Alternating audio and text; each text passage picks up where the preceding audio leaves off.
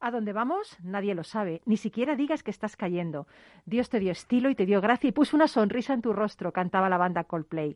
La banda originalmente se llamaba Starfish, pero gracias a Tim Rice Oxley, miembro del grupo británico King, decidieron cambiar el nombre a Coldplay. Tim decidió, decidió dejar de utilizar este nombre ya que para él era bastante deprimente. Estás en Rock and Talent.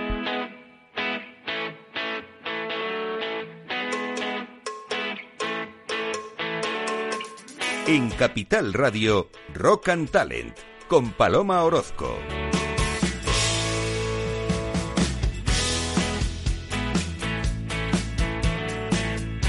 Bienvenido, bienvenida a Rock and Talent. Fíjate, muchísimas bandas tienen su propio código, sus propias leyes. Por ejemplo, los Beatles acordaron que las canciones serían cantadas por quienes las escribieran. Otro ejemplo es Foo Fighters, que siempre antes de cada presentación repasan el concierto completo sin los instrumentos a fin de estar bien acoplados cuando suban a escena, ¿no?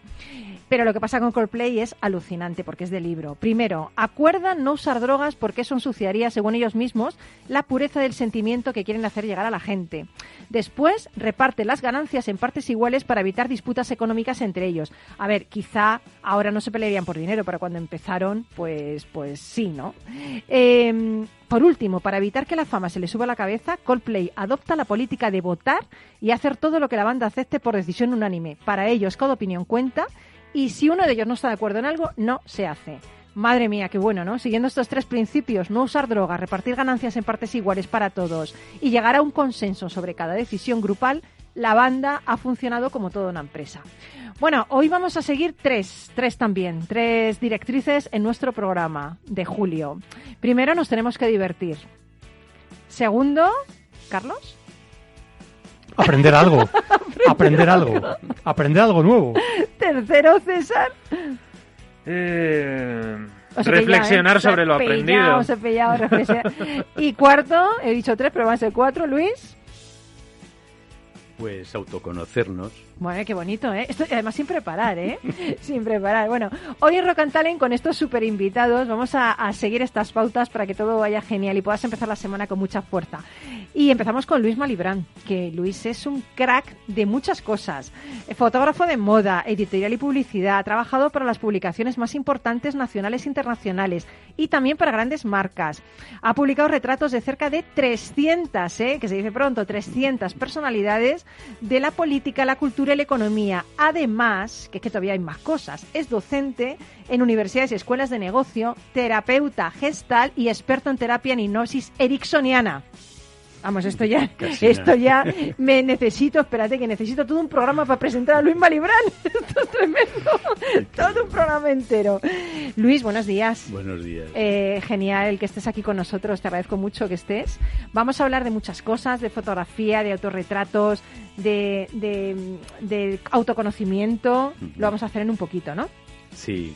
Hombre, la fotografía es una forma de autoconocimiento, aunque no se suele ver así generalmente lo planteamos como, como una, una actitud o una actividad eh, simplemente de ida. El fotógrafo hace unas fotos de alguien y las enseña.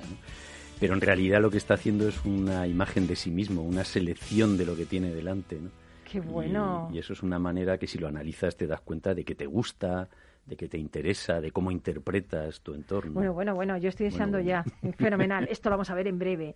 Luego tenemos a, Carlos Puchajivela, que no sé cómo va ese curso de lectura rápida que nos dijiste allá por casi cuando empezaba julio que empezabas a hacer. Pues tiene que ver precisamente con lo que nos va a hablar Luis también, o sea, con la gestalt. O sea, los cursos de lectura rápida lo que persiguen es que nuestro subconsciente actúe por encima de nuestro consciente y te permiten leer un libro de 300 páginas en una hora. Bueno, me encanta el libro que nos propones, Burlar al Diablo, Secretos desde la Cripta. A ver, al principio cuando lo leí, así en el WhatsApp me pareció, madre mía, esto es una historia juvenil, tipo crepúsculo o algo así, pero luego me he dado cuenta, es de Napoleón Gil. Bueno, y encima, que, y encima ¿qué autor, Napoleón Gil, Napoleón Colina.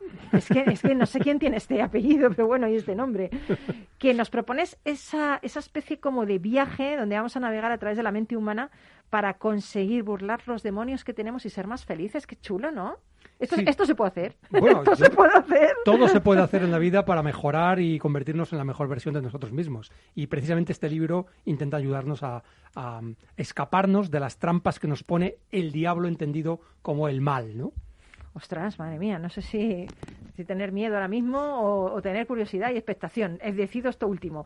Y César Espinel, eh, hoy nos va a hablar de algo, ya sabéis que César es nuestro experto en simbología y mitología, y hoy nos va a llevar a un fascinante viaje. A mí me encanta, porque me encanta porque conozco un poquito, ¿no? Evidentemente como tú, que tú eres un experto en eso, el viaje del héroe, ¿no? Y lo vas a aplicar a la vida empresarial. O sea, el viaje del héroe que pasa por una serie de fases, como son 240, vamos a dividirlo en dos, ¿no? son ocho. vamos a dividir cuatro y cuatro. Y vamos a hacerlo en este programa y en el siguiente. Y cuéntanos, qué bonito, ¿no? Esto del viaje del héroe, ¿no? Sí, la verdad es que sí, es, es algo interesante. Es además un, un aspecto, un concepto que aunque las personas no estén metidas en el estudio simbólico y demás, es algo que sí que resuena porque se hace muy famoso a partir de la, de la publicación de Joseph Campbell del, del héroe de las mil caras, ¿no?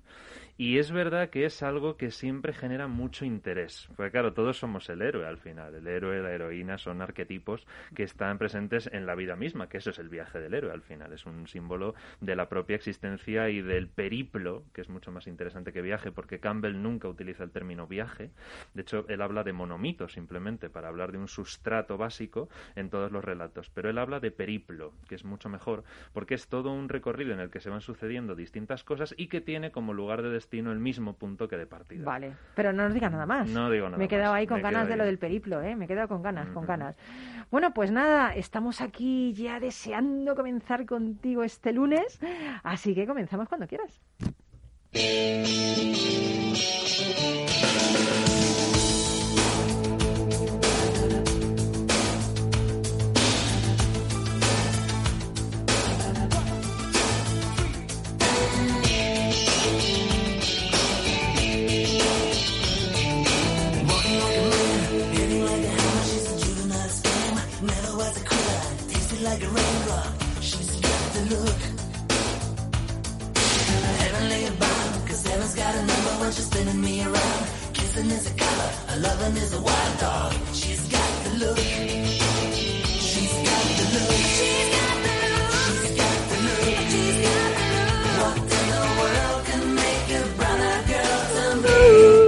Mal cantas, Carlos, ¿eh? Siempre dices lo mismo, pero mi abuelo era un gran cantante de ópera. Sí, tu ¿eh? abuelo, tu abuelo. Yo, creo que es, es, falso lo que dices. Tu abuelo era, era un gran cantante de ópera, su nieto no es pues un gran cantante de ópera. Yo creo que no tienes razón. ¿eh? qué bueno, Roxette. Bueno, tú no cantas, César, no, te la sabes. Tú no eres de esta época. No, me vale.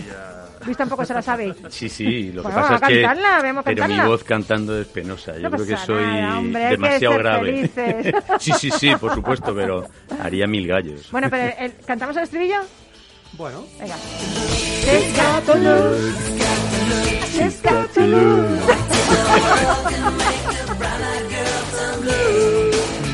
When everything I'll ever do, I do for you. La la. Ay, por Dios. Yo no sé si, si coger la katana ahora mismo y hacerme ese puco en este momento o seguir con el programa. Yo creo que tienes un problema de oído musical. Claramente. ¿eh? Yo veo aquí a nuestro super técnico Alberto poniendo unas caras que yo jamás le he visto estas caras cuando hacías el falsete, pero bueno, no pasa nada. Falsete tipo Villis, a... tipo Villis, algo realmente depurado, ¿eh? Vamos a premiar el esfuerzo, como en el colegio, que a mí siempre me premiaban el esfuerzo, nunca ganaban, a mí me premiaban el esfuerzo. Iba a casa, mamá me premia el esfuerzo. Bueno, bien. Bueno, vamos a, a comenzar con Luis Malibrán. Yo, la verdad es que este hombre, es que cuántas cosas hace, ¿eh? Es que es como vosotros, yo no sé, que a mí me dejáis pequeñita, porque es que yo no, no me da tiempo a hacer todo lo que hago en la vida, y vosotros todo lo que hacéis, ¿no?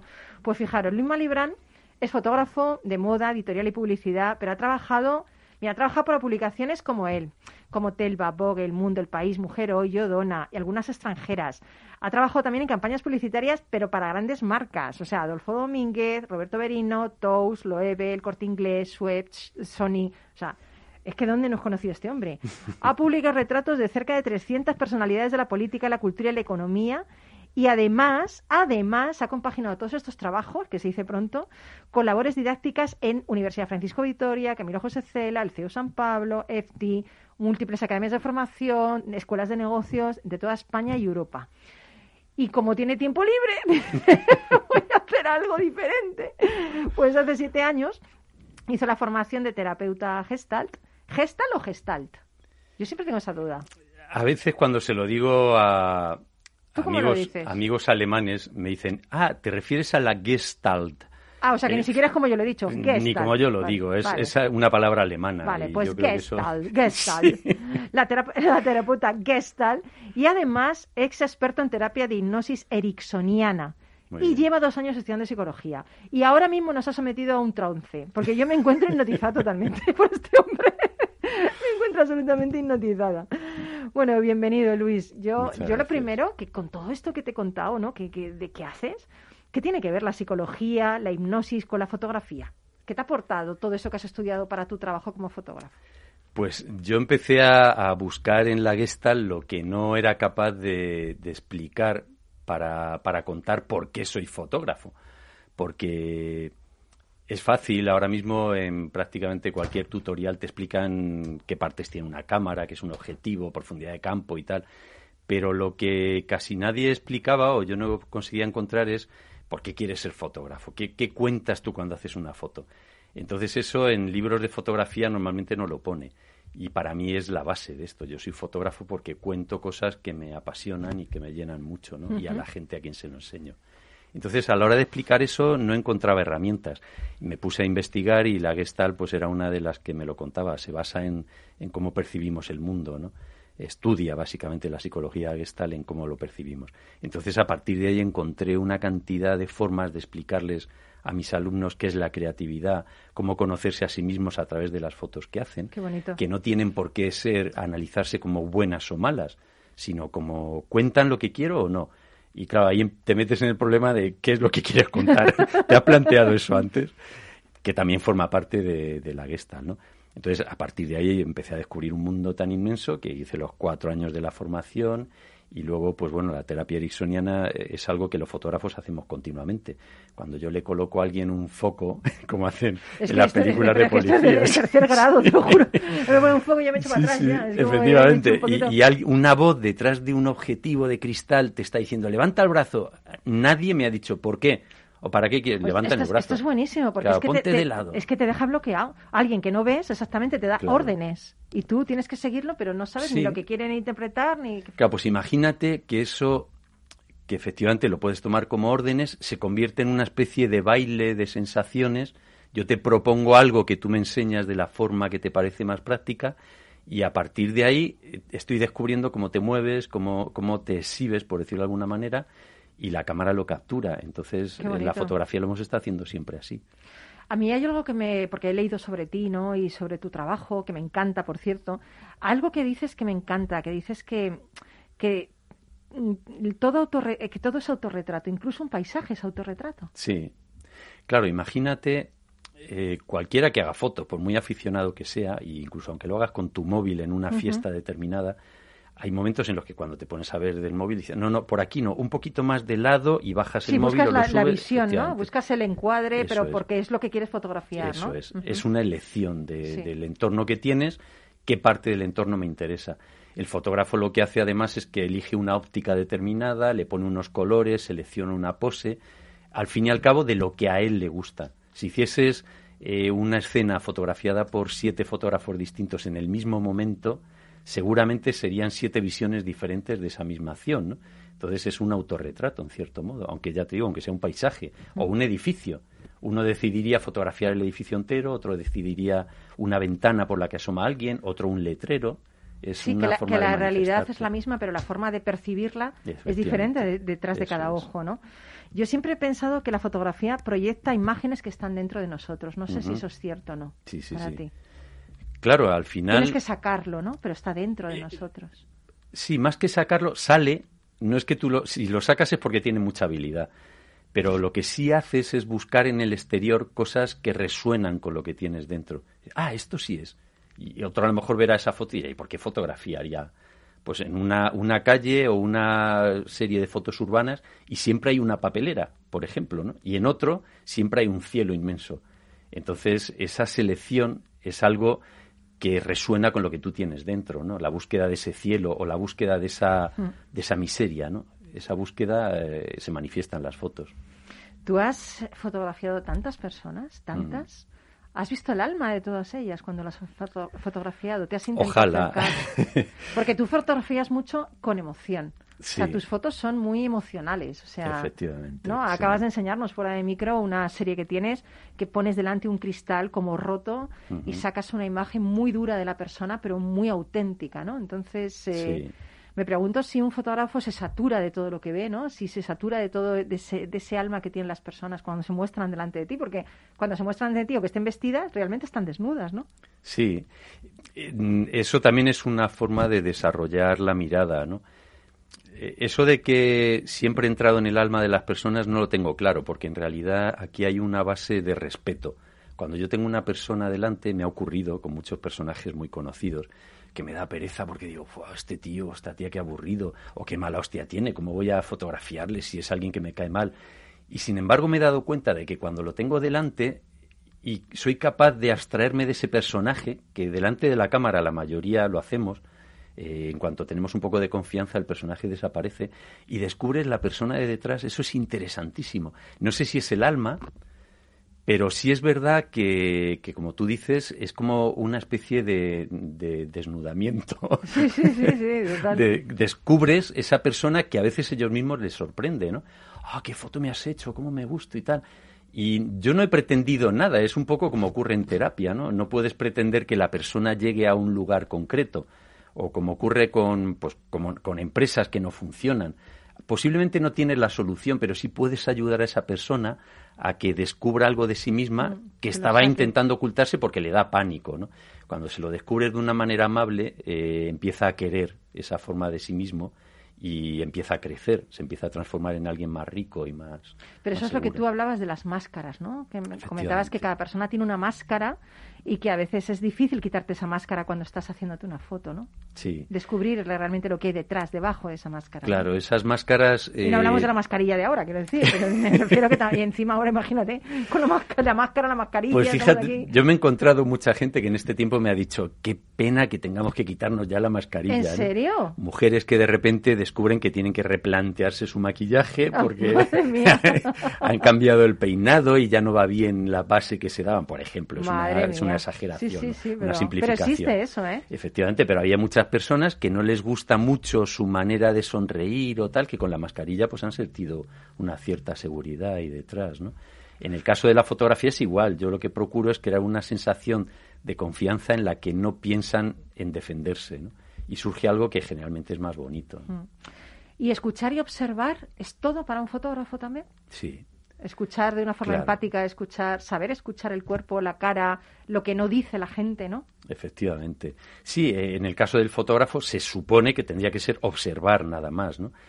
Pero cuando tienes delante una persona que de repente hace un silencio cuando le estás preguntando cosas, o que empieza a hablar nerviosamente, te está contando su estado de ánimo, y ahí puedes notar eh, de qué manera la vas a relajar, o que no hay manera de relajarla y que es así y que eso es lo que tienes que fotografiar.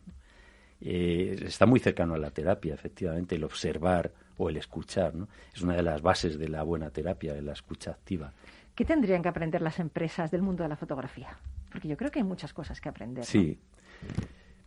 Claro, fíjate, la fotografía como manera de percepción de la realidad, yo creo que es lo más interesante para una empresa, porque hay veces que si te quedas metido en que el marketing dice que no sé qué, el marketing, a lo mejor son estudios que en el mundo que vivimos un estudio de hace dos años puede ser antiquísimo, incluso un estudio de hace un año puede ser muy antiguo. ¿no? Entonces, el tener esa mente abierta, en muchos casos, a, la gente que, que, no decide el camino de la empresa, que pueden ser a lo mejor los empleados que están más en la trinchera, que están en el día a día en el teléfono, en la visita al cliente o tal, ellos son los que sí perciben cómo es la realidad auténtica. ¿no? A veces el obsesionarse en generar una realidad que tienes en tu mente, pero que no es la que tienes fuera, puede bloquear muchas estrategias. ¿no? El, tener esa mentalidad de escucha activa o de observación activa a cómo se transforma la, la, sociedad, que cada vez es más rápido, eso yo creo que puede ser muy interesante mantener esa actitud. Qué bueno, qué bueno. Em, ¿Sabes qué pasa? Que me he dejado tantas preguntas que yo te propongo que te vengas el lunes que viene. Encantadísimo. Porque es que me he enterado que acabas de publicar un libro súper bonito de fotografía para Dummies. Quiero que me hables de eso. Quiero que me hables de la que se lió con una foto tuya de una persona muy famosa. Quiero que me lo cuentes. Quiero que me cuentes, bueno, cositas que se me han quedado ahí. Encantado. Pero para terminar, me gustaría saber por qué te hiciste fotógrafo, Luis.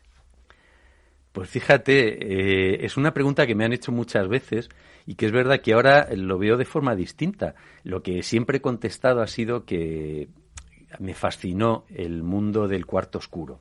Eso de meterme en una habitación en la que... Qué mágico, ¿eh? Sí, sí, se pierden un montón de sentidos. Oyes solamente la radio, porque no puedes estar viendo la tele ni, ni, viendo un móvil porque se vela el papel. Bueno, no existían móviles cuando yo hacía esto. Pero la radio era mi compañía y, y, la radio unida, pues la música, las voces, lo que la gente me contaba, unida a esa percepción eh, dentro del rojo del cuarto oscuro de lo que ocurría dentro de mí, ¿no? Y transformarlo, metías un papel en, en un líquido y empezaba a aparecer una imagen. Eso me fascinó. Hoy en día yo interpretaría eso, ya no puedo evitar mi parte terapéutica, ¿no? Y, y lo que analizo es que efectivamente en ese momento yo sen, me sentía como un creador de realidades, ¿no? El, uh -huh. Porque una vez que yo estaba ahí disfrutando de mí mismo, interpretándome, olvidándome de que había un mundo fuera, porque la radio, al final, pues aunque se relacione con el mundo, yo creo que es una fantasía que cada uno también interpreta, ¿no? Y lo veo como una, una época en la que me sentí muy cerca de mi interior, yo creo que es lo que me fascinó. Bueno, pues yo le, le voy a invitar. Le voy a invitar. No parece que estáis hipnotizados también vosotros. Estoy hipnotizado y queremos seguir ahí, o sea que, venga, por venga, supuesto, vale. otro Pues programa. nos vamos a la publi, seguimos con Carlos Pucha Givela y César Espinel y por supuesto con el maestro Malibran que estará con nosotros hasta el final. Muchas seguimos. gracias.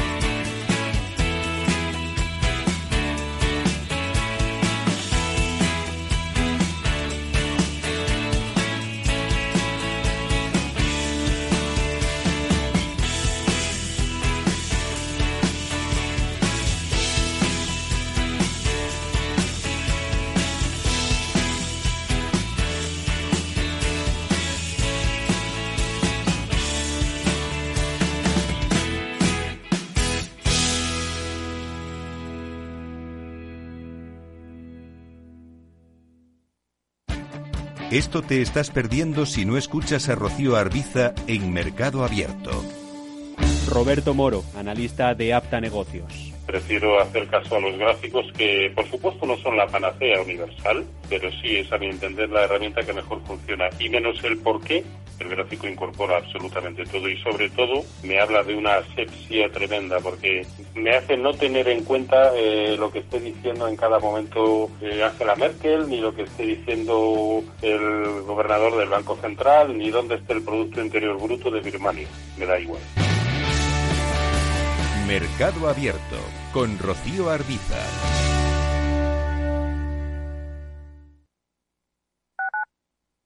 Escuchas Capital Radio, Madrid 105.7, la radio de los líderes.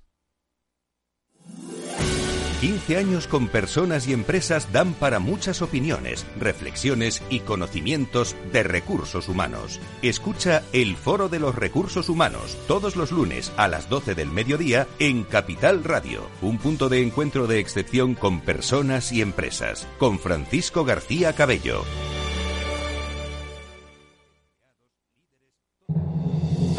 En un mundo globalizado y cambiante, los grandes debates de la actualidad cobran más sentido que nunca.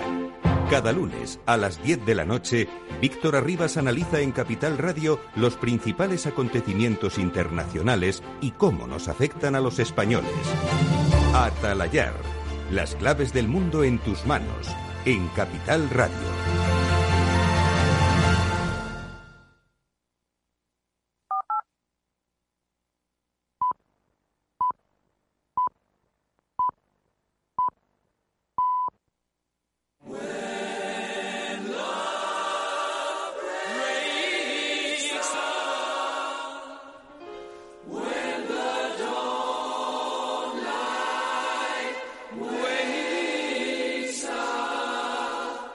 Rock and Talent con Paloma Orozco.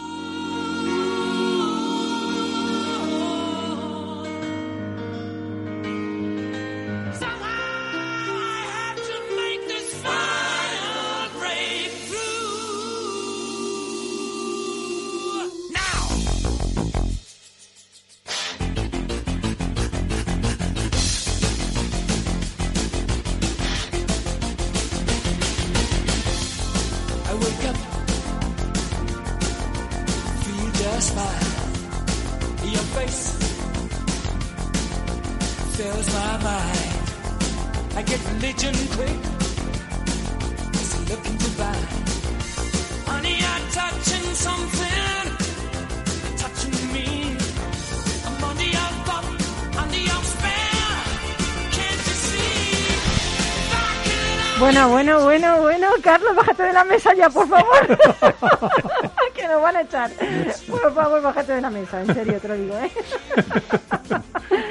¿Cómo te pone Queen, eh? Es que Queen es uno de mis grupos favoritos y además esta canción en concreto me evoca un ballet de Maurice Bellard ah, sí. oh, que está inspirado en la música de Queen. Que yo lo he visto, ¿eh? Lo he y visto es fantástico. Ballet. Los que no lo conozcáis es algo maravilloso. Escucha, que yo he sido bailarina de ballet clásico. Lo sé, lo Aquí sé, donde lo me sé, ves, ¿eh? Lo sé, lo sé. Con este cuerpo serrano, ¿eh? Lo sé, lo sé. Nunca mejor dicho serrano del jamón que me tomo todos los días. Pero Carlos, ¿cómo te pone a ti Queen y lo sabe el duende y te pone esta canción por sí, eso? Sí, muchas ¿eh? gracias. ¿eh? Te pone ahí eh, Queen a tope. ¿eh? Bueno, me quiero centrar porque siempre me traes unas, unos tipos muy interesantes, ¿eh? Pero que tienen un nombre que yo pensaba que era de broma, pero es verdad. Es verdad, se llama Napoleón Hill, Pero es el que, autor. Es que con esto ya solo podía triunfar en la vida. Primero Napoleón y después Colina. O sea, subir la colina. O sea, es que nada más podía... Los en el nombre está incluido el destino de una persona, está inserto ahí. Es verdad, hay muchos estudios que dicen esto, ¿eh? Es que, verdad. que Sí, tu, sí, sí. tu apellido y tu nombre determinan en, en parte tu destino, sí.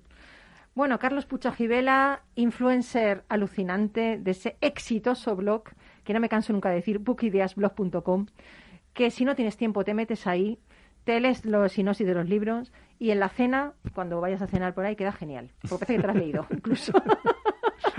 Bueno, lo importante es que, como yo digo en mi blog, un, un libro, una idea. Con que se te quede una idea importante eso. de cada libro, ya has ganado algo. Oye, ¿es verdad que Napoleón Hill es el hombre más influyente en el aspecto de autosuperación de todos los tiempos? En cuanto a, número, de, anuncia él, a número de ejemplares vendidos en este, en, digamos, en el área de la- del desarrollo personal y de la autoayuda, sí. O sea, es, eh, es uno de los autores, o si no es el autor, que más libros ha vendido sobre estos temas. De hecho, el, el más famoso se llama Piense y hágase rico. Es uno de los, de los clásicos de este, de este género. Que aunque mucha gente piense que esto es superficial, realmente hay grandes verdades escondidas dentro de estos libros. Y yo creo que se pueden aprovechar muy bien. ¿eh? A mí me gusta, pero me gustaría más piense, piense y hágase feliz. También yo creo que ahí a mí me mola más el de la felicidad que del dinero. Pero Hay bueno, de que todo. yo lo respeto, ¿eh? hay, hay de todo y el título también tiene una componente de marketing, como te puedes imaginar. Oye, Luis está ahora con el tema de la psicología. ¿Este, este libro es un, un curso de psicología? Podría interpretarse así. Realmente sería la introducción. ¿Sí? Porque el libro del que estamos hablando se llama Burlar al Diablo, Secretos desde la cripta. O sea que el, el título es inspirador. Sí, sí. Napoleón Promete, Gil es el promete, autor. promete. Pero realmente lo que hace es eh, analizar qué tretas nos pone el mal personificado en el diablo para precisamente apartarnos de convertirnos en la mejor versión de nosotros mismos. ¿Pero el diablo qué es? ¿Nuestra mente? El diablo realmente es el mal. Ah, el mal. Realmente ah, pero es el que mal. sí, o sea, el mal como mal, como, Sí, sí, el como mal. Darth Vader, vamos. Pues sí, sería, sería una buena personificación. ¿eh? Y, y- y lo gracioso es que eh, Napoleón Gil en este libro hace una entrevista imaginaria con ese diablo que personifica el mal. Y el diablo lo primero que le dice es que él tiene al 98% de las personas de la humanidad controladas con una serie de cosas.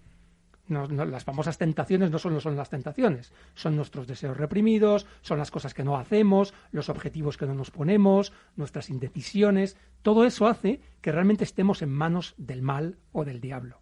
Y, no, y que no seamos dueños de nuestro propio destino.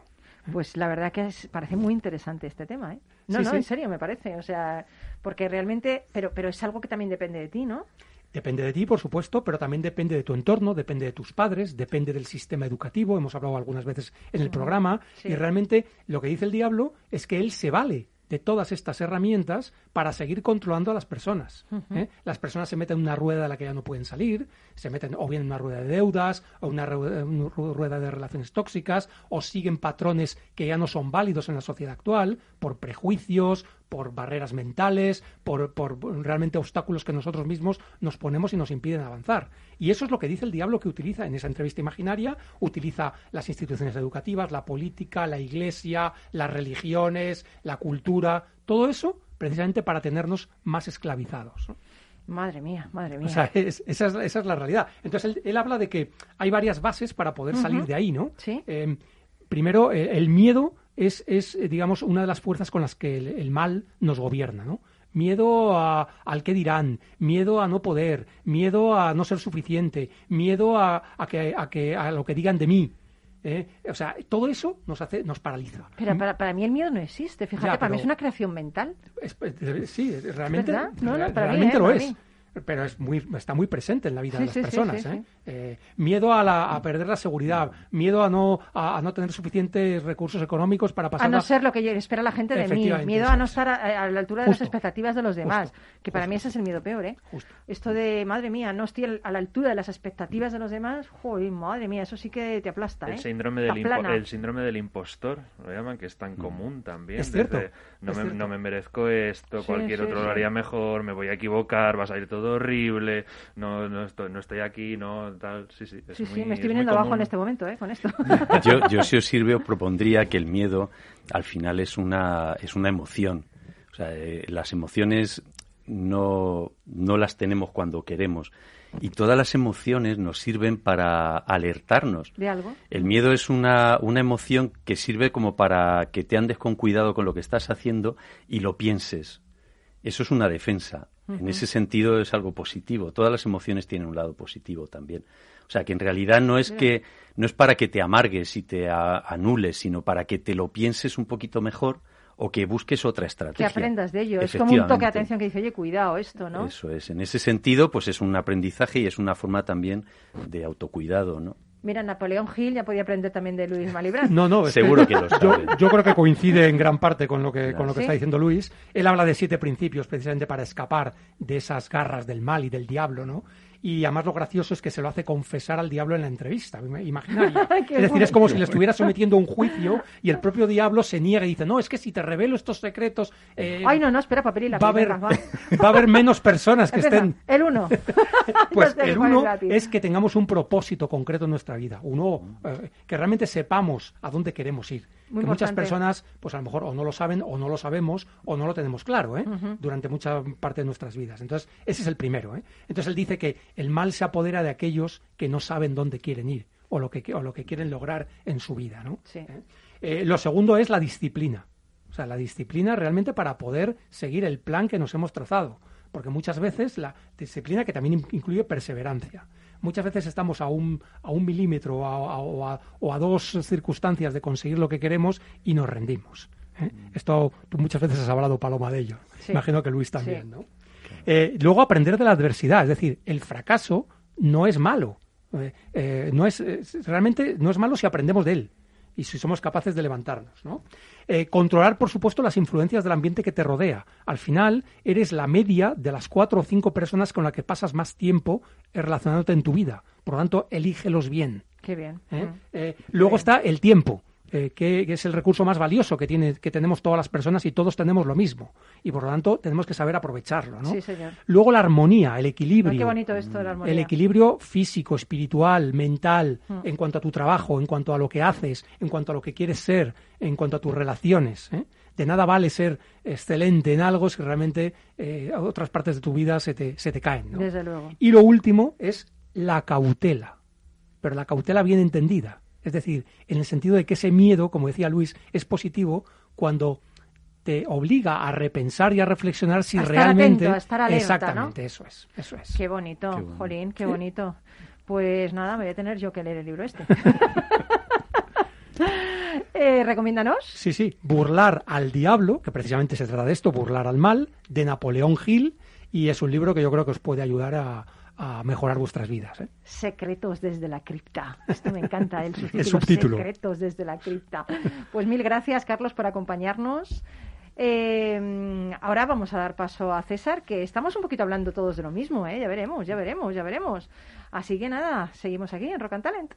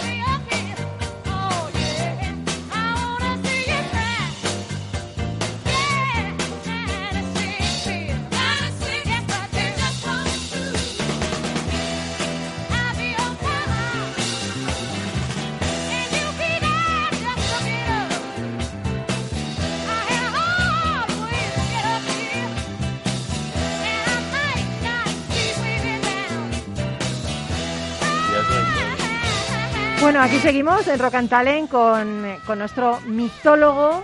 Joder, mitólogo parece experto en, en mitones de estos. De... En mitones.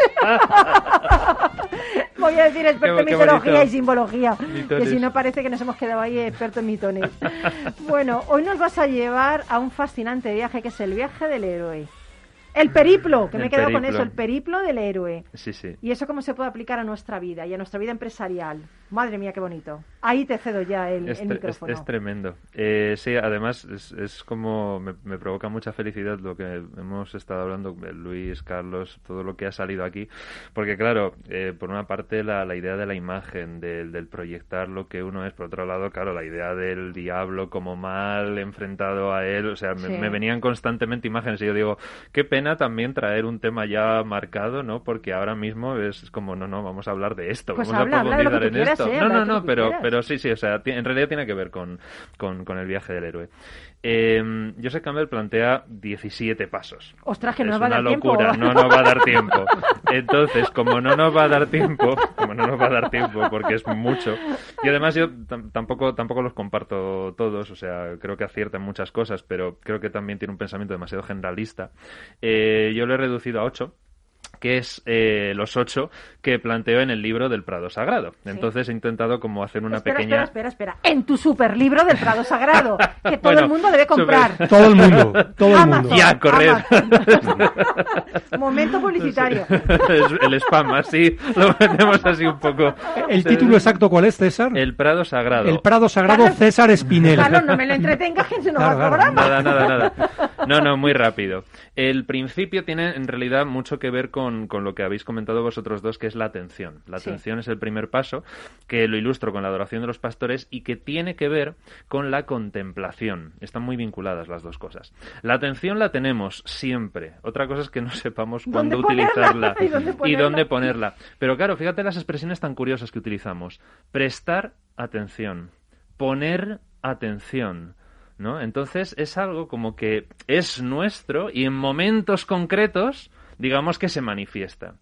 La llamada del viaje del héroe, la primera es que la atención tiene que ser constante. No es algo que sea intermitente, sino que sea continua.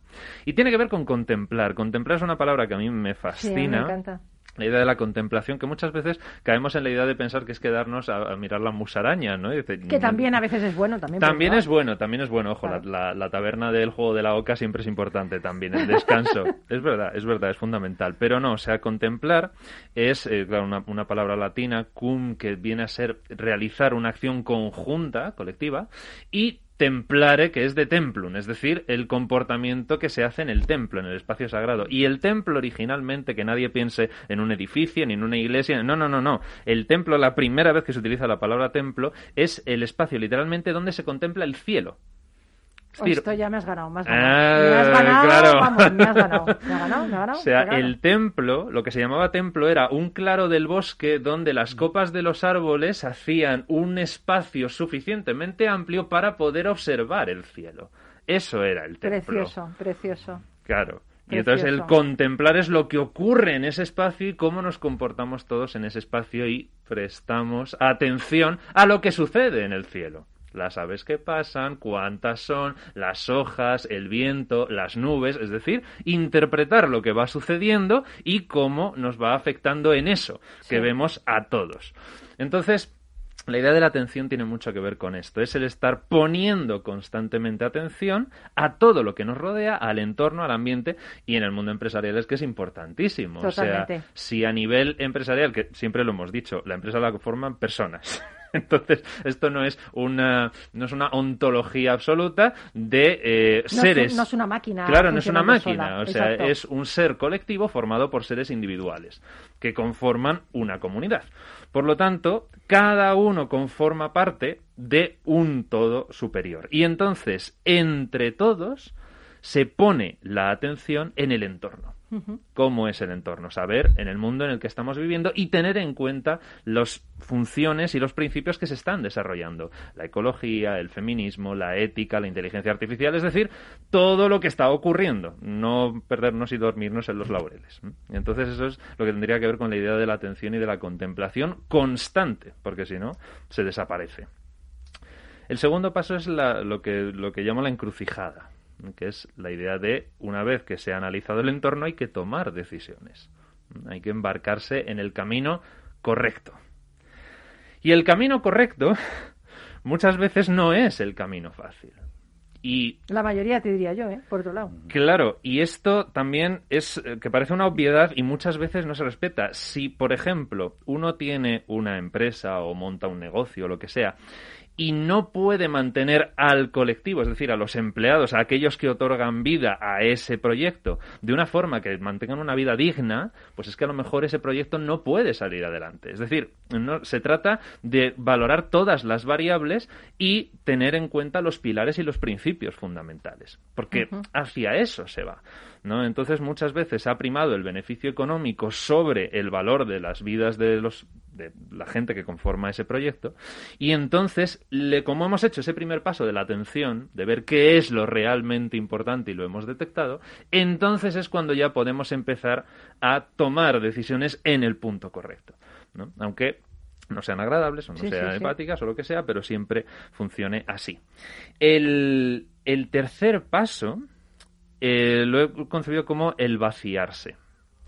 Y el vaciarse, eh, hablando sobre, sobre el tema del, del grial, el vaciarse implica abandonar un poquito también lo que comentaba lo que comentaba Carlos con el libro de Napoleón Hill eh, en, cuanto a la idea del, del, demonio que maneja y controla a través del mal todas estas cosas que nos tienen como sometidos el vaciarse es precisamente identificarlas y el abandonar esas pautas esas tendencias el dejarlas esos atrás prejuicios esos prejuicios esos miedos esas limitaciones el aprender a superarlas integrándolas. Ay, a mí me gusta la idea de dejar como si fuera la piel de la serpiente ¿no? sí efectivamente es un poquito esa ahí, dejar la serpiente y siempre renacer, ¿no? Es un poco esa misma idea, efectivamente. La serpiente para el mundo antiguo era el animal de los dioses porque efectivamente moría y resucitaba, gozaba de la vida eterna y de la regeneración del mundo divino. Entonces, indudablemente es esa misma idea. Si uno consigue despojarse, primero reconociéndolo, porque claro, ya ha puesto la atención. Segundo, en la encrucijada ha tomado la decisión de trabajar sobre eso que ha detectado. Y tercero, ha conseguido eliminarlo integrándolo en sí mismo. Es decir, la, famosa sombra ¿no? de la que habla Jung es también una parte que no es que haya que abandonar, no es que haya que obviar, sino que hay que integrarla. Antes mencionabas a Darth Vader. Darth Vader, como en, en, la, en la primera y la primera mitad de la segunda película original de Star Wars, sí encarna ese ideal de la sombra completamente satánica, pero tiene una contraparte de luz muy interesante. claro, esa es la parte de lo que hay que hacer con la sombra. Entonces, el, el satán, digamos, clásico no, no tiene redención, es el polo opuesto con, totalmente. Pero la idea del, vaciamiento implica que eso, hay una parte de la identidad, ya sea de un individuo o de un colectivo, que tiene claramente eh, elementos nocivos, que, que ya impiden eh, continuar avanzando. Es decir, a lo mejor han servido hasta cierto punto, pero ya no dan más de sí y si se siguen manteniendo no se va a continuar en el futuro. Entonces hay que aprender a deconstruirlo. Esto es como la metáfora del alquimista, que creo que lo hemos hablado también en algún programa, ¿no? que se pasa por la destrucción de determinados elementos, el vaciamiento y la purificación completa para luego la reconstrucción.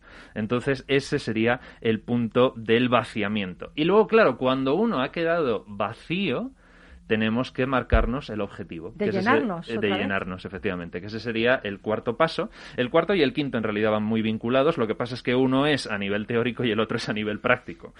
El, paso número cuarto es el lugar en el que habitar.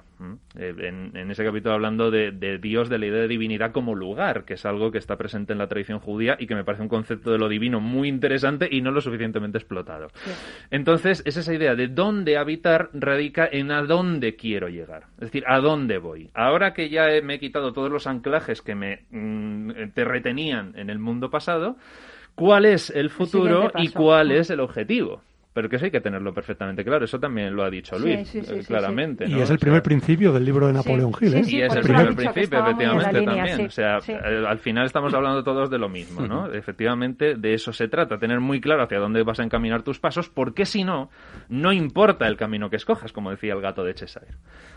Entonces, ese es el cuarto paso. Es el gato de Alicia, que nadie lo sabe. Gato de Alicia. Sí, yo sí lo sé. El gato de Alicia, es el gato de Alicia. maravillas. Por si acaso. Que se me vea aquí cultura, ¿eh? sí, sí, sí. Realmente la frase es, si no sabes dónde vas, da igual el camino que tomes. Exactamente. otro, otro. Así es. Eh, ¿Seguimos con los pasos o te queda alguno? Es, me queda alguno, pero lo dejamos para el próximo programa. Ay, no sé si voy a poder vivir. Sí, nos hemos quedado aquí en remarcar el objetivo, pero ahora hay que caminar hacia, hacia, Ay, ese pero objetivo. es que no sé si voy a poder vivir toda la semana sin saber los otros pasos. Habrá que esperar. Bueno, es el descanso, es el descanso. Mándamelo por mail, por favor. WhatsApp. WhatsApp. Ostras, qué bonito, ¿no? Qué mm. bonito. Creo que si todo lo viéramos desde este punto de vista, eh, que nos viéramos como un héroe que atraviesa todas estas fases, que atraviesa todo este camino, seríamos seríamos increíbles ¿eh? como, como, seres humanos que somos ¿no? y también importante de lo que una cosa que ha dicho Carlos que eh, tenemos una idea muy equivocada del héroe. El héroe fracasa muchísimas veces muchísimas veces. No es siempre el que sale triunfante de todos los encuentros ni de todos los enfrentamientos pero en absoluto. Es de hecho los primeros héroes son todos unos fracasados. Y precisamente eso es lo que les convierte en exactamente como debe ser. su estado natural es fracasar. El fracasar pero constantemente sí sí sí desde luego. bueno fracasarse, fracasar, hacerse pedazos, volver a juntarlos y volver para Efectivamente. Bueno, pues nos queda muy poquito ya para, para llegar al final. Sabéis que yo siempre, siempre os pongo así una, os, os, hago una reflexión final y es que esta me ha encantado. Esta reflexión creo que, creo que os va a gustar, ya veréis.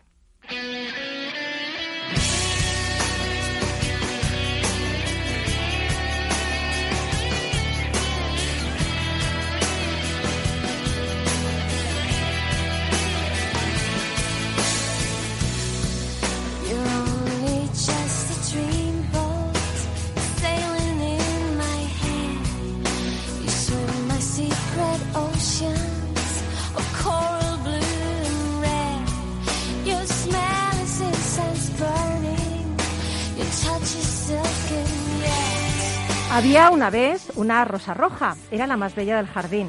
Sin embargo, no era feliz porque la gente no se acercaba a ella. Y no era de extrañar porque junto a ella siempre estaba un sapo grande y oscuro. Indignada, ordenó al sapo que se fuera de inmediato. El sapo, que era muy obediente, dijo, Está bien si eso es lo que tú deseas. Poco tiempo después, el sapo visitó a la rosa y la vio muy marchita, casi sin hojas y sin pétalos.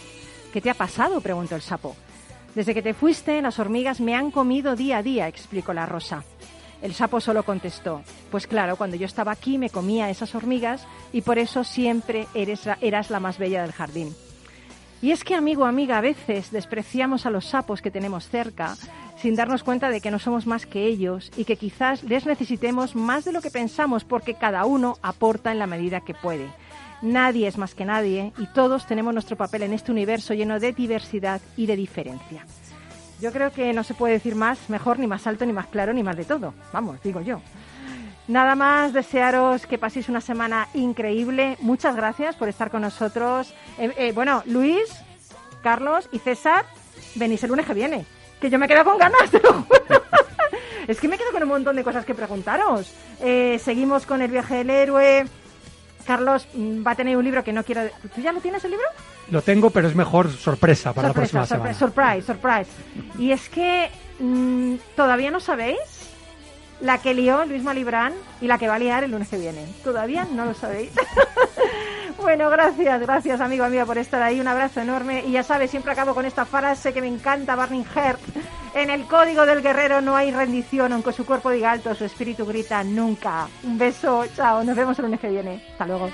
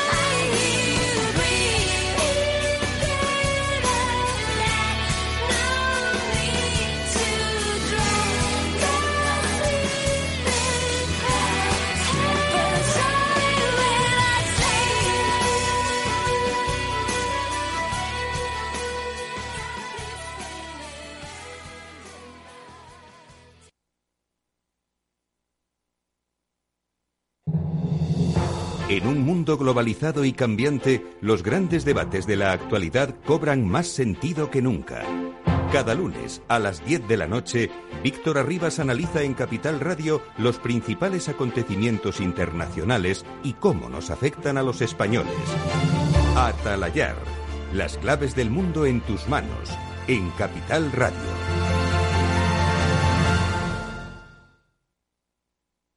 Amaneces antes que el sol y conviertes la vida en nueva vida.